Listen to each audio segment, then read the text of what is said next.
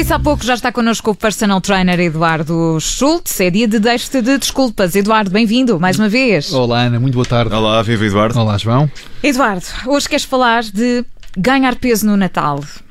Uh, quero, quero, porque na verdade é, costuma ser um dos presentes que as pessoas ganham, é peso. Este meu suspiro foi porque toca, já estou a pensar Toca a todos, nisso. não é? Sim, sim, sim. Abusamos todos um bocadinho, não é? Abusamos. Meias e peso. Abusamos e porque de facto há uma relação direta entre a época festiva e ganho de peso, é normal que assim seja. Não é nesta altura que se vão uh, de alguma forma restringir os jantares de Natal, Uh, os convívios, os brunches de Natal, enfim, tudo aquilo que apela a algum, a alguma, a algum consumo calórico extraordinário para esta fase do ano. Portanto, agora é para fazer isso efetivamente, porque sim, é assim que, que são as coisas. Mas há que ter em conta que podemos tentar minimizar esse impacto naquilo que é o nosso peso, e no caso o ganho de peso, em massa gorda, claro está.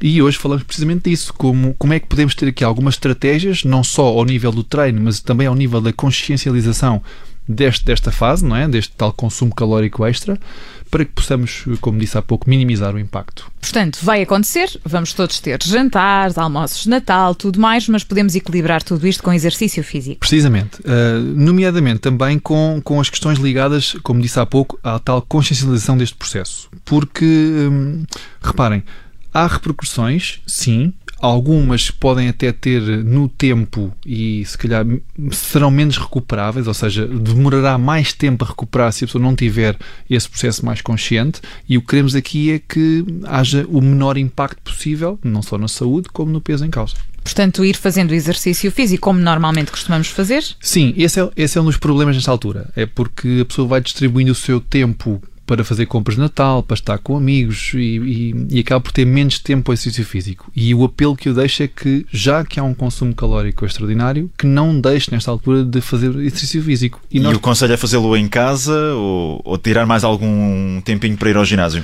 Nós temos vindo a falar aqui de algumas estratégias e como nós falámos, João, na última emissão, o Tabata, que é um tipo de treino que é, pode ser feito de forma muito rápida e intensa, mesmo sem nenhum tipo de material específico, pode ser feito em casa, como tu referiste agora. Um, o HIT, se os nossos ouvintes se lembrarão, o HIT é outra metodologia de treino intervalado que, sendo intenso e de curta duração, poderá ser feito também em casa, com um circuito relativamente simples. E, portanto, aqui já tem aqui algumas estratégias para que se possa gastar algumas calorias, aquelas que se, que se vão ingerir a mais, e, e, minimizar então. Estar em casa, pegar-nos aos escutadores e ouvir os programas anteriores e tirar aqui também uma, umas ideias. Há algumas dicas boas que podem tirar, com certeza. Uhum. Agora, há aqui alguns estudos que suportam isto e eu gostava de referir que não é só uma opinião, é, é de facto suportado por alguma ciência, é importante que assim seja. E há estudos do ponto de vista comportamental que eh, um grupo sujeito a algum controle da sua alimentação neste período de tempo, por exemplo, monitorizando o peso, e também eh, registando as variações de peso em gráfico, tem tendência para de facto não aumentar de peso em comparação com pessoas que não têm este tipo de preocupação. Portanto, há aqui comportamentos, há aqui estratégias que podem ser adotadas e que minimizam um, o ganho de peso, efetivamente. Portanto, ciência aqui a falar também uh, para nos ajudar nesta, nesta opinião que nós damos aos nossos ouvintes. Portanto, ir-me despesando e registando, é isso? Para ter uma ideia visual daquilo que está a acontecer. Precisamente. Há, há, que ter aqui a noção concreta do que está a acontecer. E se a pessoa for acompanhada do ponto de vista do treino ou a nível nutricional, também é importante que envie esse relatório a quem o acompanha. E aqui há um duplo compromisso, não só consigo própria, mas também em comunicar a alguém que está a acompanhar. E vou dizer até uma certa vergonha associada, não é? Não e, quero aumentar E para peso. não deixar passar umas 3 ou 4 semanas e depois dizer, olha, afinal tive uma surpresa.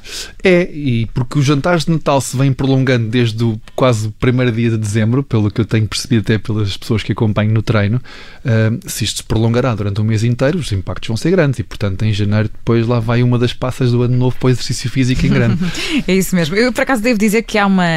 Eu acho que há uma vantagem aqui nestas compras de Natal, no tempo que nós passamos a procurar presentes. Eu no outro dia estava a ver a minha aplicação, que eu conto os passos, e eu dei, dei, dei muitos passos à procura de prendas de Natal. Dentro do shopping. Sim, portanto, há aqui uma vantagem que aparentemente não está lá, mas até está. E já agora aproveitem e não usem as escadas rolantes nem os elevadores, utilizem os outros tipos de, de escadas para fazer um bocadinho de exercício. Que é? é? muito raro acontecer, mas é outra das estratégias, é tornar o processo de atividade física consciente, não é? ir pelas escadas, tentar dar mais uns passinhos, pôr o carro mais longe, enfim há, é, há estratégias. estratégias. O Eduardo Schultz está sempre connosco neste, neste dia da semana. Sim, Eduardo, queres acrescentar mais Quero, alguma coisa? há uma estratégia interessante que é, por exemplo, ter aqui algumas informações sobre o valor nutricional dos alimentos mais típicos desta época.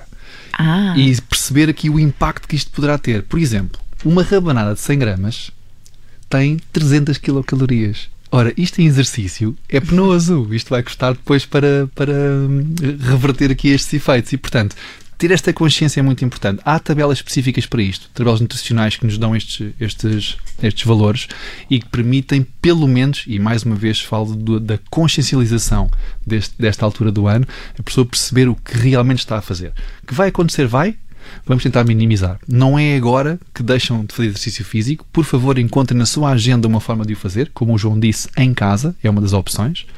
Mas hum, já que há esse consumo calórico extra, por favor, exercício físico, não há desculpas. Há sempre uns 10, 20, 15 minutos para fazer alguma, alguma coisa e ter muita noção daquilo que está a acontecer a nível nutricional. Em relação a isso, a Mariana Chaves vai estar connosco também na próxima semana, como é habitual. Na terça-feira tem um quiz para mim e para o João, eu não sei o que vai acontecer, mas desconfio que envolve também esta questão das calorias e de, e de sobremesas de Natal, pratos de Natal. Portanto, para ouvir também a Mariana Chaves, a nossa nutricionista no Aprender a Comer. O Eduardo Schultz está sempre connosco à quinta-feira. Temos encontro marcado no dia 26 de dezembro. Um bom Natal para ti, Eduardo. Muito obrigado. Bom Natal também para vocês, para os nossos ouvintes e deixe desculpas, por favor, nesta altura, faça o seu exercício físico. Bom Natal, Até para a semana. Obrigado, Obrigada. obrigado.